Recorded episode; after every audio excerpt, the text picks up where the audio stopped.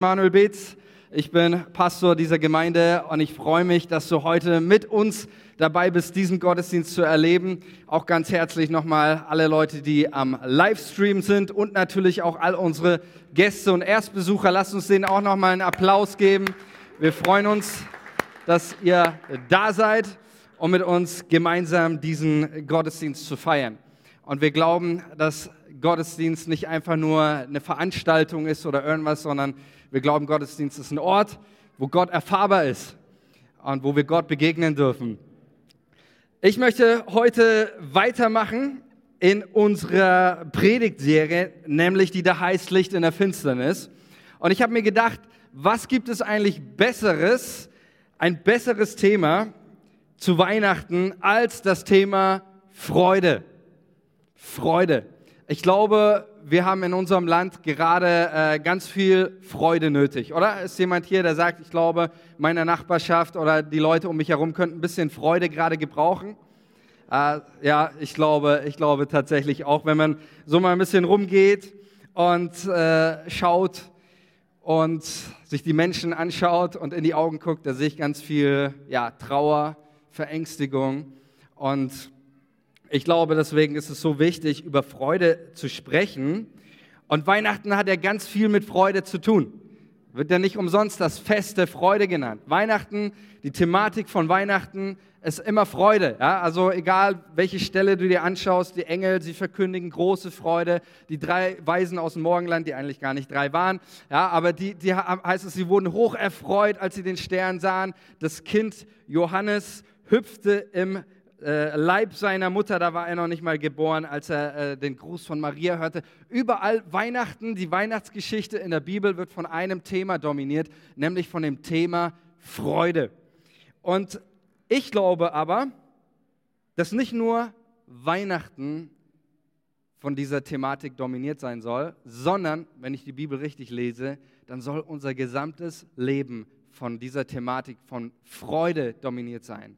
Nicht nur einmal an Weihnachten, nicht nur irgendwie so in so einer gewissen Jahreszeit mal, ja, da beschäftigen wir uns mal mit Weihnachtsfreude, sondern Paulus schreibt im Philippa 4, Vers 4, kann man sich gut merken, Kapitel 4, 4 an die Philippa, freut euch in dem Herrn alle Zeit.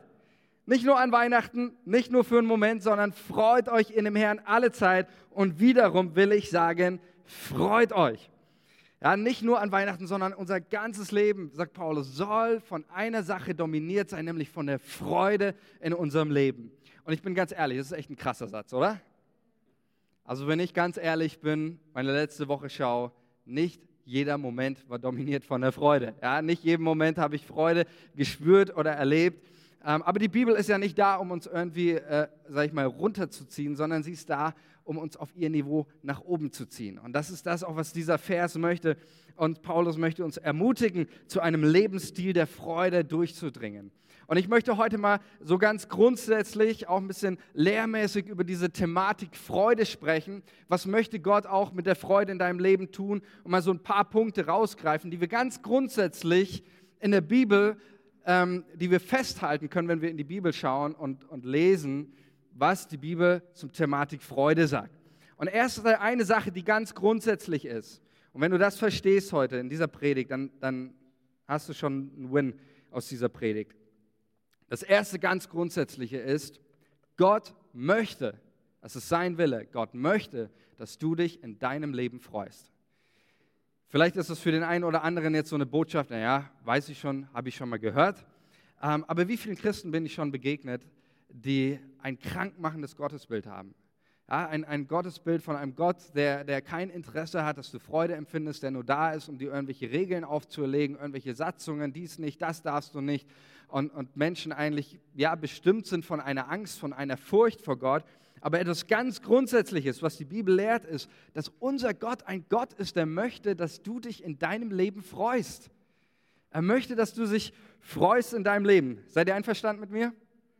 Gott möchte, wenn noch nicht, dann werde ich dich überzeugen in dieser Predigt, okay? Gott möchte, dass du dich in deinem Leben freust und dass du Freude hast an deinem Leben.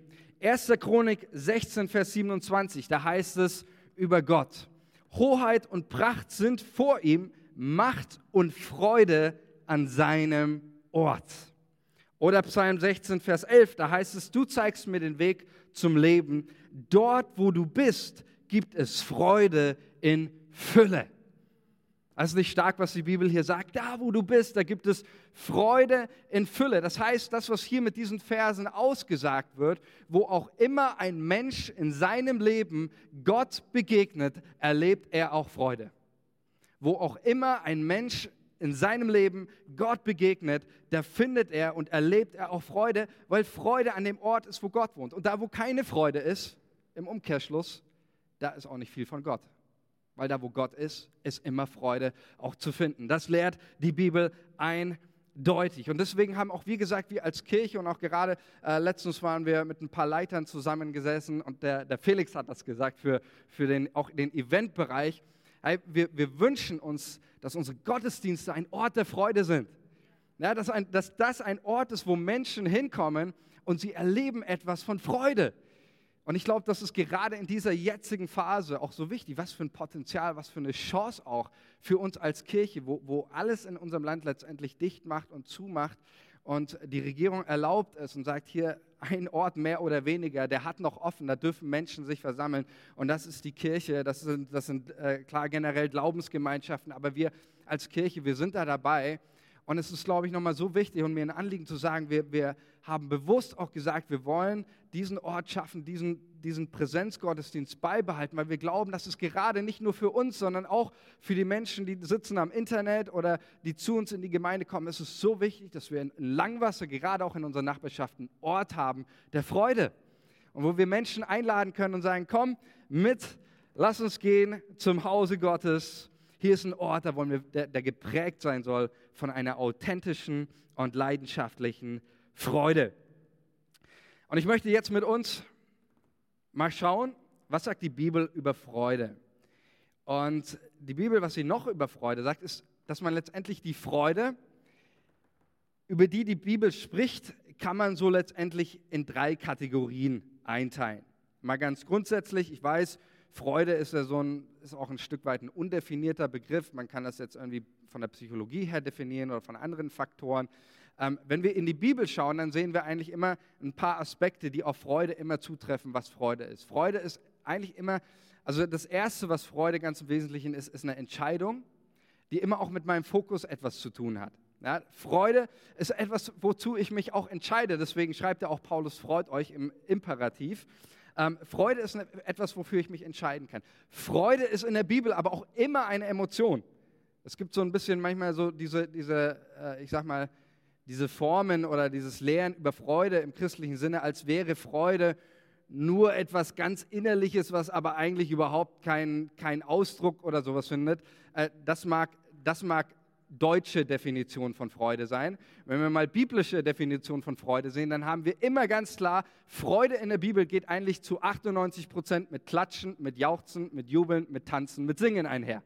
Ja, also die Freude, die, die, äh, zumindest von der die Bibel spricht, ist immer eine Freude, die sich nach außen wirkt. Deswegen sind auch die, die Grundverben, auch dass das Hebräische für diese Begriffe verwendet, sind immer ganz oft in Kombination mit Händen, mit der Zunge, mit dem Herzen.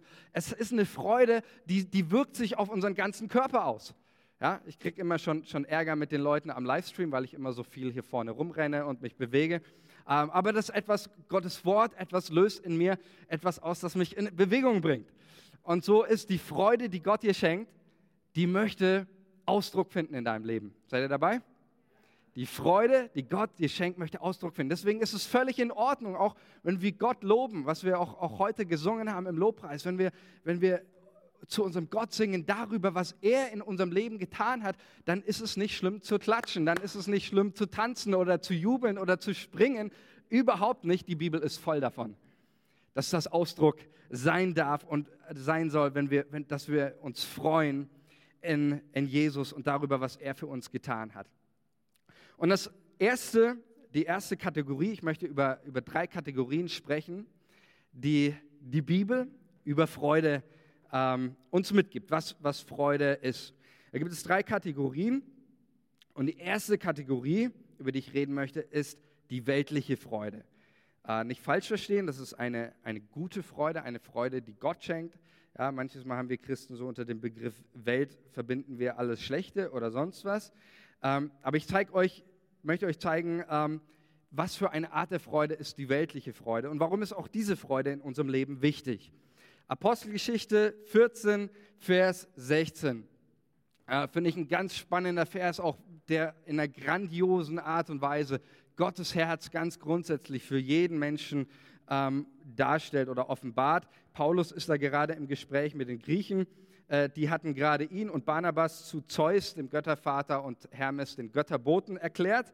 Ja, also er spricht hier zu Heiden, die keinen blassen Schimmer von Jesus haben äh, und andere Götter verehren.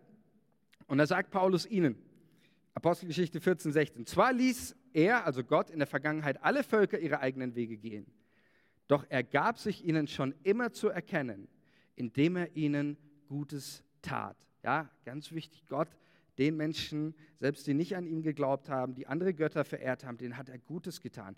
Er ist es, der euch vom Himmel her Regen schickt und euch zu den von ihm bestimmten Zeichen reiche Ernten schenkt. Er gibt euch Nahrung im Überfluss und erfüllt euer Herz mit Freude. Ich finde es so, so grandios, dieser Satz, äh, und nochmal das ganz grundsätzlich festzuhalten. Ja? Hier geht es ja nicht um, um, um Christen oder das jüdische Volk, sondern hier geht es tatsächlich um Menschen, die mit Gott überhaupt nichts am Hut haben. Und hier steht trotzdem, Gott hat ihre Herzen mit Freude erfüllt, weil es etwas ganz Grundsätzliches ausdrückt, nämlich das Ziel, äh, das Ziel Gottes für einen jeden Menschen ist Freude. Versteht ihr das? Gott möchte Freude für jeden Menschen, egal ob ihr ihn kennt oder nicht. Er hat ihnen trotzdem, äh, hat trotzdem Freude in ihr Herz geschenkt, weil er möchte, egal ob ein Mensch ihn kennt oder nicht, er möchte immer, dass Menschen sich in ihrem Leben freuen. Und was sind das für Dinge, über die wir äh, uns freuen dürfen, auch hier in diesem Kontext? Steht, hier steht davon, äh, von, er hat Regen geschickt, er hat ihm Gutes getan, reiche Ernte geschickt, ja, also geschenkt. Er gibt Nahrung, er gibt Überfluss, ja. Das sind so wel einfach weltliche Dinge, worüber wir uns freuen dürfen, darüber, dass wir was zu essen haben, darüber, dass du ein volles Konto hast, ja, darüber, dass du äh, vielleicht irgendwie einen, einen äh, schicken, schicken Wagen fährst oder irgendwie irgendwelche solche Sachen, äh, reiche Ernten, eine Karriere zu machen. Das sind nicht Dinge, da musst du dich dahinter verstecken. Du darfst das dankbar vor Gott annehmen und sagen, ich freue mich daran, was Gott mir schenkt. Auch an weltlichen Dingen. Da brauchen wir gar nicht irgendwie schamrot werden und das irgendwie zurückhalten, sondern hier heißt es ganz klar, Gott schenkt Freude auch über diese Dinge, über reiche Ernten, über Überfluss im Leben. Dann Psalm 104. Ich bringe jetzt ein paar Bibelstellen, die dürfte man in manchen Kirchen gar nicht oder Gemeinden gar nicht vorlesen. Okay, ich mache es aber trotzdem. Ja? Psalm 104, Vers 14. Du lässt Gras wachsen für das Vieh und Saat zu Nutz den Menschen, dass du Brot aus der Erde hervorbringst und, passt auf, dass der Wein erfreue des Menschen Herz und sein Antlitz glänze vom Öl und das Brot des Menschen Herz stärke. Ich habe irgendwo ein lautes Amen gerade gehört. Ähm, ist es nicht großartig? Ich darf mich freuen am Wein. Wer hat sich schon an einer Tasse Glühwein erfreut? Ah, da sind, da sind wir dabei. Okay, sehr gut wir dürfen uns freuen an dem, was, was Gott äh, schenkt. Natürlich ist es äh, wichtig, hier auch zu betonen, äh, geht es darum, äh, alles, was Gott übrigens gibt, es zu genießen in, in Maßen. Nicht in Massen, ja, sondern äh, in, in Maßen. Äh, es heißt nämlich, dass der Wein erfreue des Menschen Herz, nicht, dass er es krank macht, ja, aber irgendeinen gewissen, gewissen Konsum macht es deinen Körper krank. Ähm, aber grundsätzlich ist das, was Gott schenkt, auch der Wein, äh, etwas, was den, den, das Menschenherz erfreuen darf. Ja? Und dieser Wein hat übrigens auch Alkohol in sich gehabt. Das war nicht nur Traubensaft. Äh, sonst musst du dir mal überlegen, wie es Noah geschafft hat, mit Traubensaft völlig betrunken im Bett gewesen zu sein, ja? äh, wer die Stelle kennt. Ähm, aber natürlich, Gott schenkt diese Dinge, damit der Mensch sich daran erfreut und äh, auch an dieser Dinge. Oder Sprüche 5, Vers 18. Alle unter 18 halten sich mal ganz kurz die Ohren zu, ja? Erfreue dich an deiner Frau, die du als junger Mann geheiratet hast. Lass sie eine Quelle des Segens für dich sein. Bewundere ihre Schönheit und Anmut. Berausche dich immer wieder an ihren Brüsten und an der Liebe, die sie dir schenkt. Also das steht wirklich in der Bibel, okay? Ähm, auch Gott möchte, äh, was hier deutlich wird, du darfst dich, ganz wichtig, was hier, hier steht, an deiner Frau, ja, an deinem Ehepartner. Du darfst dich an ihm erfreuen. Und wie viele christliche Gemeinden und wie viele Jahre auch gerade im Mittelalter war gerade die Thematik, auch Sexualität, absolut verpöntes Thema. Und nein, das darf und höchstens irgendwie zur Fortpflanzung, aber kein Spaß, keine Freude. Die Bibel lehrt hier so viel anderes über Sexualität. Wir vertiefen das mal, diesen Vers in einem Eheseminar, ja. Äh, jetzt nicht weiter. Ähm, aber das, was hier deutlich wird, auch in der Bibel, Gott möchte, dass wir uns freuen und wir dürfen uns auch an weltlichen Dingen freuen. Wir dürfen uns freuen an der Sexualität, sofern du verheiratet bist. Du darfst dich freuen an dem Wohlstand, den Gott dir, dir schenkt. Du darfst dich freuen an beruflichen Erfolg. Du darfst dich freuen darin, einen, einen schönen äh, Schlitten zu fahren. Ja, ich mache das auch. Ich habe mir vor drei Jahren einen fetten Dacia gekauft. Ja. Ähm, ich gebe damit auch richtig an. Ähm, Du darfst dich freuen an Gesundheit, du darfst dich an diesen freuen. Wir müssen uns als Christen nicht dafür schämen oder irgendwie peinlich berührt sein, oh ja, äh, so darüber darf ich nicht reden, sondern Gott sagt, du darfst dich freuen an weltlichen Dingen. Du musst nicht verklemmt sein, sondern du darfst dich deines Lebens freuen. Das ist nicht großartig? Ich finde das richtig gut. Wir haben einen Gott, der sagt, genieße das Leben in aller Verantwortung natürlich, äh, die wir haben, aber genieße das Leben und freue dich deines Lebens. Das, unser Gott ist kein Partypooper, absolut nicht. Dann, und das ist das Wichtige, jetzt komme ich gleich zur, zur zweiten Kategorie, die erste Freude. Und das ist so ein bisschen tricky an dieser Freude. Diese Freude ist eine zeitliche Freude. Die weltliche Freude, die hängt an Dingen, die zeitlich sind. Und ich habe meine Freude an meinem Dacia, und, äh, aber ich weiß, eines Tages, ja, da wird der auch irgendwie ja, äh, anfangen zu quietschen und die erste Reparatur fällt an und die zweite Reparatur und irgendwann hast du dann mehr Schmerzen als Freude mit deinem Auto, ja. Und äh, das ist übrigens mit vielen anderen Dingen auch, ja. Du hast keine Garantie für, für auch für beruflichen Erfolg oder dafür, dass du immer ein volles Konto hast oder irgendwie. Ähm, auch gerade in diesen unsicheren Zeiten erleben das auch gerade viele Menschen, äh, dass sie vielleicht arbeitslos werden, dass ihnen Perspektive fehlt. Es sind Dinge in unserem Leben, diese, ich sage mal, weltlichen Freuden, die zeitlich sind. Und deswegen ist es so wichtig, dass wir unser Herz in erster Linie nicht an diese Dinge hängen, dürfen zwar auch dran hängen, ähm, aber in erster Linie soll unsere Freude an etwas, an etwas weiterem hängen. Und ich nenne sie die, diese zweite Kategorie, die Glaubensfreude. Und das ist eine Freude, die nicht an, an zeitlichen Dingen hängt, die irgendwann vergehen, sondern das ist eine Freude, die resultiert aus Dingen, die unveränderlich und unvergänglich sind. Deswegen sagt auch Jesus zu seinen Jüngern, ich gebe euch eine Freude und niemand kann diese Freude euch nehmen. Es ist eine Freude, die resultiert aus Dingen, die Ewigkeitscharakter haben. Und das ist die Glaubensfreude. Und jetzt wird es weihnachtlich. Lukas 2, Vers 10, da heißt es, und der Engel sprach zu ihnen, also zu den, zu den Hirten, als er zu ihnen kommt. Fürchtet euch nicht. Siehe, ich verkündige euch große Freude, die allem Volk widerfahren wird. Denn euch ist heute der Heiland geboren, welcher ist Christus, der Herr in der Stadt Davids. Ja, Im Griechischen heißt es hier Megalekara. Ja, also mega ist dieses Wort für riesengroße Freude. Da kommt nicht einfach nur eine, eine, eine, nette, eine nette Freude oder ein bisschen Optimismus in unsere Welt, sondern die Engel verkündigen große Freude. Und das ist ja die Botschaft von Weihnachten. Die, die, die Weihnachtsbotschaft hat eine Botschaft, nämlich Freude. Ich finde es interessant, dass die Engel nicht sagen, wir verkündigen euch, dass Jesus geboren wird, sondern sie verkündigen erstmal, wir verkündigen euch eine große Freude. Und diese Freude, die hängt an etwas. Die Freude ist an etwas geknüpft. An was ist diese Freude, diese Weihnachtsfreude denn geknüpft? Und ich habe die Tage äh, zwei interessante Artikel gefunden. Vielleicht können wir das mal anblenden. Äh, die sehr deutlich gemacht haben, woran, ich glaube, dass die allermeisten Menschen in unserem Land, woran die Freude hängt bei den allermeisten Menschen in unserem Land. Einmal hier Spiegel und äh, da, da hieß es, oh du Traurige, eben weil die Leute nicht mehr zu Weihnachten geht man normalerweise fett essen und große, riesengroße Essen oder ins Restaurant, das findet nicht mehr statt. Und die Bildzeitung natürlich. Oh du traurige Corona-Weihnachtszeit. Und ich weiß nicht, ich glaube, man kann es schon sehen. Links haben wir ein Bild vom Nürnberger Christkindlesmarkt. Das war 1. Dezember 2017.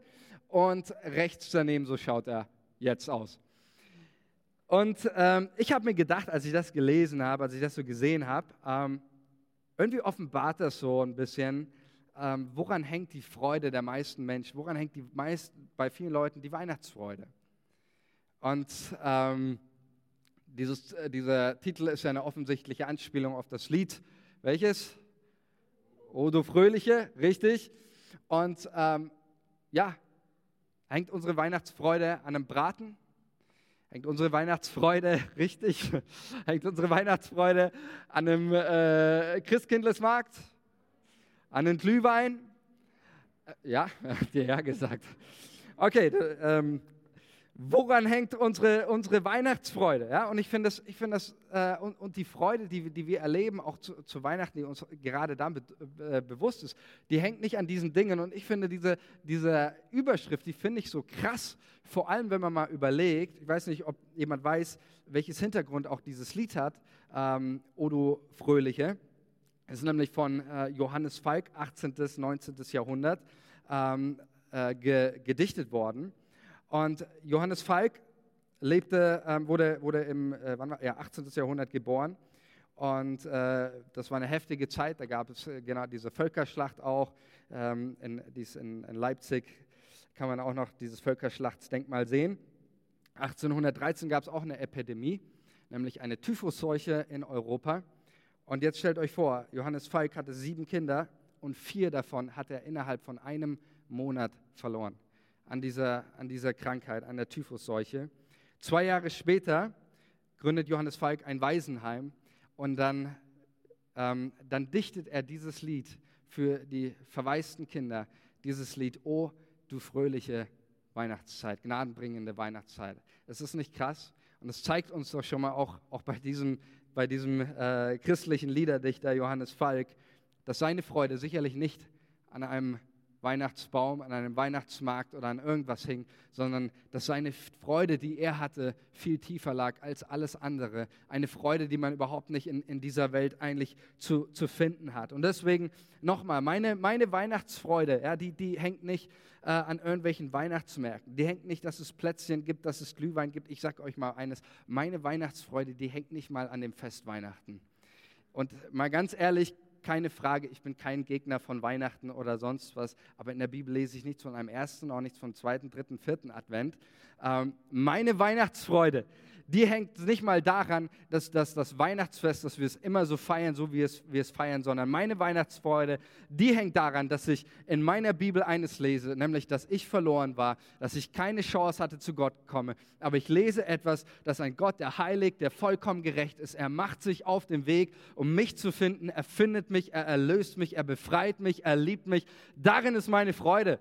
Und darin darf unsere Freude sein, da darf man mal klatschen, ja über unseren Gott und da darf man jubeln, da darf man sich freuen, weil diese Freude, die ist nicht gebunden an irgendetwas äh, Zeitliches, sondern sie ist einfach gebunden an diese Tatsache, dass Gott Mensch wurde, weil er uns liebt, weil er uns sucht, weil er uns retten möchte. Er kommt in deine und in meine Welt. Und diese Botschaft, ja, Weihnachten hat sich viel verändert, die Welt verändert sich über 2000 Jahre hinweg, aber diese Botschaft ist geblieben aktuell in, in seiner Kraft, in seiner Bedeutung, in seiner Brisanz.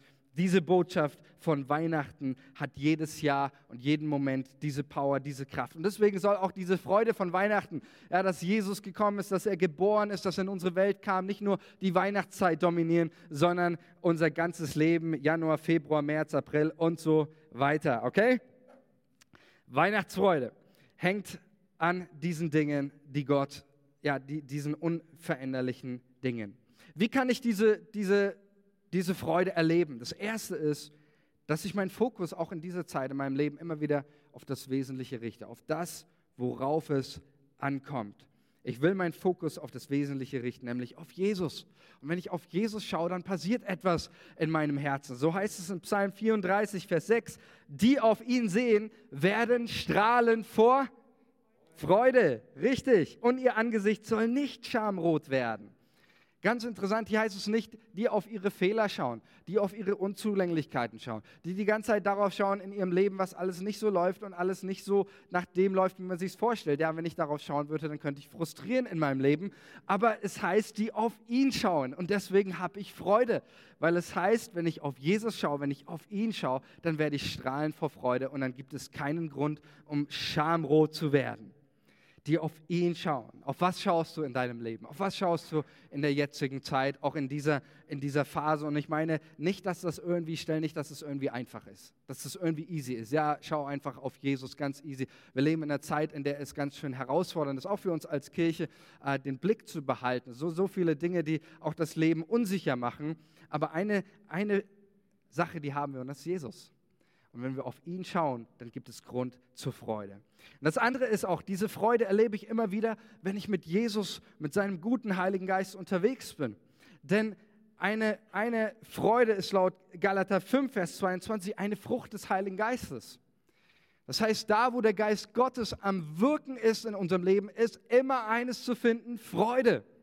Da, wo der Geist Gottes wirkt, ist Freude. So schreibt es Paulus Galater 5, Vers 22. Da, wo ich mit dem Heiligen Geist lebe, wo ich mit ihm verbunden bin, im Gebet, im Gespräch, im, im Dienen, in einem Lebensstil, das, das kooperiert mit dem Heiligen Geist, da ist auch Freude zu finden.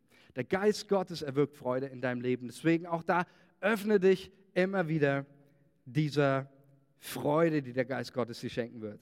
Und jetzt kommen wir zur dritten Kategorie. Und diese dritte Kategorie, die hat es echt in sich. Ähm, und da kommt letztendlich meine Predigt auch an ihre Grenzen, denn ich muss euch was von einer Freude erzählen, die man mit menschlichen Worten gar nicht beschreiben kann. Ist irgendwie blöd, oder? Irgendwie ist es blöd, irgendwie ist es, ist es auch richtig, richtig cool. Äh, hört mal zu. 1. Petrus 1, Vers 8. Da heißt es, ähm, werden wir gleich mal drauf eingehen. Da heißt es, ihr werdet euch freuen mit unaussprechlicher Freude. Da wartet etwas auf uns, da ist eine Freude, über die kann man gar nicht reden. Die ist nicht, ja, das, das Wort, das hier äh, Petrus schreibt, Aneklaletos, heißt so letztendlich das überhaupt nicht aussprechbare. Diese Freude ist in, in keine Kategorie. Keine Kategorie kann diese Freude fassen, beschreiben oder irgendwas. Es ist eine Freude, die, die, die, ja, ne? unaussprechlich eben. Und ich möchte mit euch äh, mal ganz kurz hier in, in diesen Text reinschauen und äh, den euch zum, zum Abschluss mitgeben ähm, über diese, diese dritte, die dritte Kategorie, nämlich die himmlische Freude. Und ich habe euch mal zwei Texte mitgebracht, weil die sehr gut verdeutlichen, womit manchmal so auch Exegeten oder Textausleger ihre Schwierigkeiten haben, äh, wenn sie einen, einen Brief übersetzen müssen. Ähm, bei Luther ist diese Freude, so wie er das übersetzt, diese Freude, ihr werdet euch aber freuen mit unaussprechlicher Freude und herrlicher Freude, wenn ihr das Ziel eures Glaubens erlangt. Ja, also da ist die Freude noch nicht da. Die wird man erst äh, empfangen oder das wird erst sein, wenn man das Ziel des Glaubens erlangt, nämlich der Seelenseligkeit, also wenn du im Himmel bist. Elberfelder übersetzt das, hört sich vom Sinn her ganz anders an, über den ihr mit unaussprechlicher und verherrlichter Freude jubelt, also jetzt schon. Und so, nämlich indem ihr das jetzt beständig tut, erlangt ihr das Ziel eures Glaubens, die Rettung der Seelen. Und ähm, ja, als, als Textausleger überlegt man sich dann so, okay, was, du hast da, Petrus schreibt da ziemlich verschachtelt auch, ja, mit so ganz vielen Schachtelsätzen und einer schweren Grammatik und dann überlegt man sich, okay, ist das irgendwie, hat das eine theologische Intention oder ist es einfach dem geschuldet, dass Petrus einfach nur ein Fischer war und sein Griechisch nicht so gut war wie das von Paulus?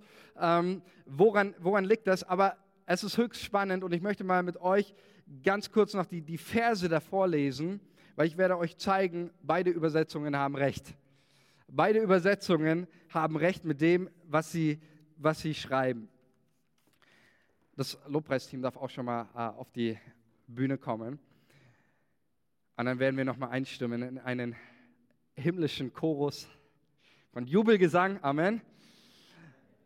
1. Petrus, ich lese die, die Verse äh, ab drei noch mit mit vor. Da heißt es, gelobt sei Gott, der Vater unseres Herrn Jesus Christus, der uns nach seiner großen Barmherzigkeit wiedergeboren hat. Der ist so stark, der Text.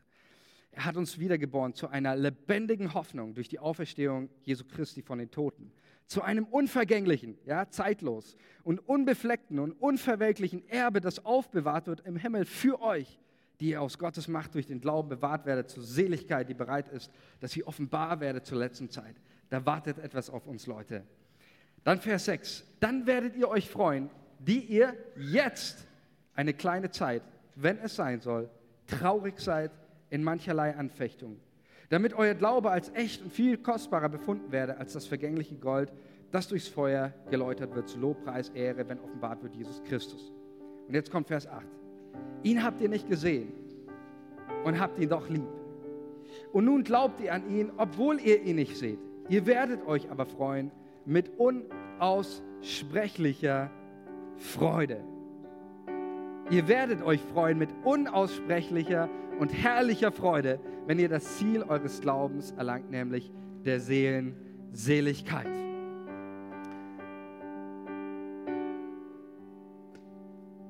Und es ist beides. Auch wenn wir in den Text reinschauen, es ist beides. Petrus schreibt, und Petrus meint das hier, eines Tages im Himmel wenn mal dein Herz aufhört zu schlagen und du Jesus in deinem Herzen hast, dann wartet ein Ort auf dich, da ist Freude in Fülle. Unaussprechliche Freude. Ist es nicht großartig? Der Himmel ist voll von dieser Freude. Und das ist eine Freude im Himmel, die wird uns aufbewahrt, die ist da und die wird völlig ungetrübt sein. Das ist eine ungetrübte Freude. Das ist nicht eine Freude, die jemand nimmt. Das ist nicht eine Freude, die umkämpft ist. In dieser Welt, in dieser Zeit, in der wir leben, da ist Freude manches Mal umkämpft. Da geht es immer wieder, sich auszurichten, immer wieder eine Entscheidung zu treffen, immer wieder die wesentlichen Dinge in den Fokus zu rücken. Aber diese Freude, von der hier geschrieben steht, die eines Tages im Himmel wartet, ist eine ungetrübte, völlige, füllige, absolute, explodierende Freude, könnte man sagen. Eine richtig große Freude. Und deswegen, und jetzt kommt, und jetzt ist der, der andere Aspekt, so wie Elberfelder ihn rüberbringt, wird uns auf einmal klar, warum ist Freude in unserem Leben, warum ist Freude jetzt in unserem Leben, in der jetzigen Zeit, warum ist Freude für dein Leben so von Bedeutung. Warum? Freude ist die beste Vorbereitung auf deine Heimat, den Himmel.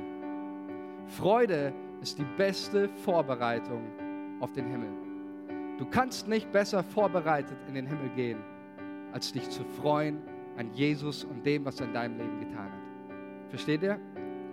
Es gibt keine bessere Vorbereitung. Genauso wie wenn ich in ein anderes Land fahre und ich bereite mich vor auf die Kultur, auf die Menschen, auf die Sprache, auf das, was, was mich dort erwartet. Genauso muss ich wissen, im Himmel ist immer eines zu finden. In jeder Ecke, die du gehst im Himmel, ist, ist eine riesengroße Freude. Ist immer Freude zu finden. Da wird ungetrübte Freude sein. Und das Beste, was du hier in dieser jetzigen Zeit machen kannst, um dich vorzubereiten auf den Himmel, ist sich zu freuen und es Freude zu finden, es Freude zu haben in deinem Leben und dich deines Lebens und deines Gottes zu freuen. Und ich glaube auch, dass es gerade für, für die jetzige Zeit so wichtig ist, auch für uns als Christen, dass wir uns freuen. Und ich hatte ganz stark auch das Empfinden, nochmal auch im Abschluss für, für diese Predigt, ähm, so viele Christen beschäftigen sich auch gerade in diesem Moment und viele Gemeinden mit Dingen in ihrem Leben, die ihnen keine Freude machen und die nur, die nur irgendwie einstimmen in, in irgendwie ein ganzes Panikgemache oder Angst oder sonst was. Auch die beste Vorbereitungszeit für die Endzeit ist auch diese, sich zu freuen in Jesus, weil die Freude immer das Wesentliche und das Wichtige in den Fokus und in den Mittelpunkt rückt. Deswegen, ich glaube, es ist so wichtig, was für einen Unterschied können wir machen jetzt in dieser Phase, auch wo wir uns gerade befinden in unserem Land, wo so viele Menschen keine Freude haben, so viel Pessimismus, all das. Und wir treten als Christen auf und sagen, wir freuen uns. Und das ist keine oberflächliche Freude, sondern das ist eine authentische, das ist eine ehrliche Freude, eine aufrichtige Freude, weil wir wissen, dass unser Gott das letzte Wort hat. Wollen wir vorbereitet sein und uns zurüsten lassen durch die Freude? Dann lasst uns nochmal gemeinsam aufstehen. Ich möchte nochmal für uns beten, euch segnen, dass heute auch an, an diesem Tag und jetzt auch, wenn wir nochmal das, das, das nächste Lied singen, wirklich etwas von der Freude, von dieser, von dieser Freude, die schon, die jetzt, die wartet im Himmel, aber jetzt auch schon da ist, wie wir das gesehen haben. Beides zugleich, dass etwas von dieser Freude aus dem Himmel überschwappt in unsere Kirche, in unsere Gemeinde, in unsere Herzen, dass etwas von dieser Weihnachtsfreude heute fest wird. Und ich will dich auch ganz konkret ermutigen, herausfordern, mal nachzudenken, wo ist dein Schritt heute, den du gehen kannst, um in der Freude zu wachsen? Wo ist dein Schritt heute, um in dem zu wachsen, was Paulus sagt, freut euch alle Zeit? Wo ist dein nächster Schritt, um in dieser Freude zu wachsen? Vielleicht ist es zu sagen heute Morgen, ich nehme wieder die Dinge in den Fokus, die wirklich wichtig sind für mein Leben. Ich höre mal auf mit, mit allem, mit allem, ja, anstrengenden Sorgen oder sonst was. Und ich danke Jesus einfach dafür, dass er vor 2000 Jahren in die Welt gekommen ist, um Heilung und Frieden in diese Welt zu bringen. Vielleicht sagst du auch heute nach dem Gottesdienst, ich will jemand anderem eine Freude tun und sagen, hey, wo ist jemand in meinem Umfeld, dem kann ich eine Freude machen, dem kann ich, dem geht es vielleicht jetzt wie einen dieser, die, die niedergeschlagen sind, die irgendwie depressiv sind oder was auch immer, wo ist jemand, dem kann ich Freude bringen. Denk mal darüber nach. Und jetzt bete ich für uns und dann glauben wir, dass das, was wir beten in Jesu Namen, es wird uns zuteil. Freude für unser Leben.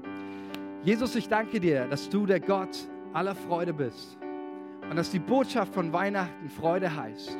Ich verkündige, wir verkündigen euch große Freude, sagen die Engel. Und wir danken dir, Jesus, dass diese Freude zu finden ist, dass diese Freude zu finden ist in dem, wer du bist, Jesus, und in dem, was du schenkst. Und ich bete, Heiliger Geist, dass du jetzt auch in diesem Moment und auch in dem Lied, das wir singen, Freude in unser Herz gibst. Eine Freude, wie Jesus sagt, die uns niemand mehr nehmen kann, und eine Freude, die wir multiplizieren, die wir ausstrahlen, die wir ausdrücken dürfen. Hier im Lobpreis, aber auch in unserem privaten Umfeld, in unserer Familie, an unserem Arbeitsplatz, wo auch immer wir hinkommen.